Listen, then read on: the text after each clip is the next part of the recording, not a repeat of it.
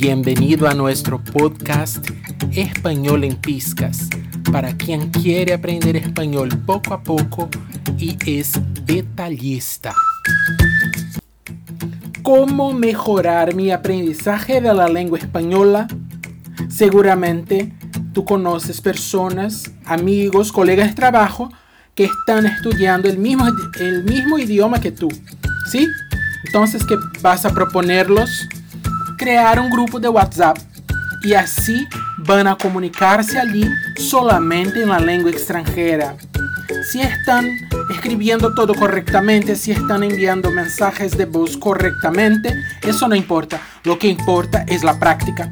Y la práctica lleva a la perfección. Entonces uno puede corregir el otro sobre los posibles errores que pueden pasar allí.